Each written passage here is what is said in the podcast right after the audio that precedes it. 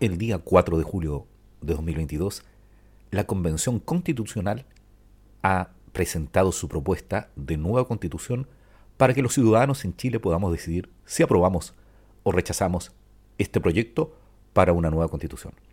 En este podcast te daremos a conocer todo el articulado de la propuesta de nueva constitución en Chile. Soy Edgardo Lovera, comencemos.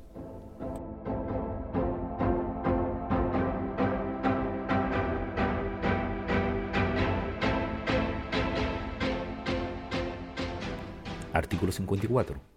1. Es deber del Estado asegurar la soberanía y seguridad alimentaria.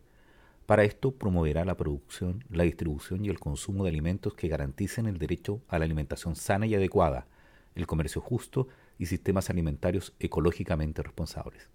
2. El Estado fomenta la producción agropecuaria ecológicamente sustentable. 3.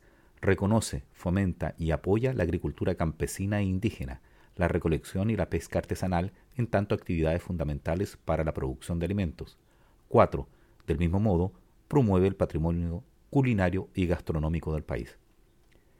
Artículo 55. El Estado garantiza el derecho de campesinas, campesinos y pueblos y naciones indígenas al libre uso e intercambio de semillas tradicionales. Artículo 56. Toda persona tiene derecho a una alimentación adecuada saludable, suficiente, nutricionalmente completa y pertinente culturalmente.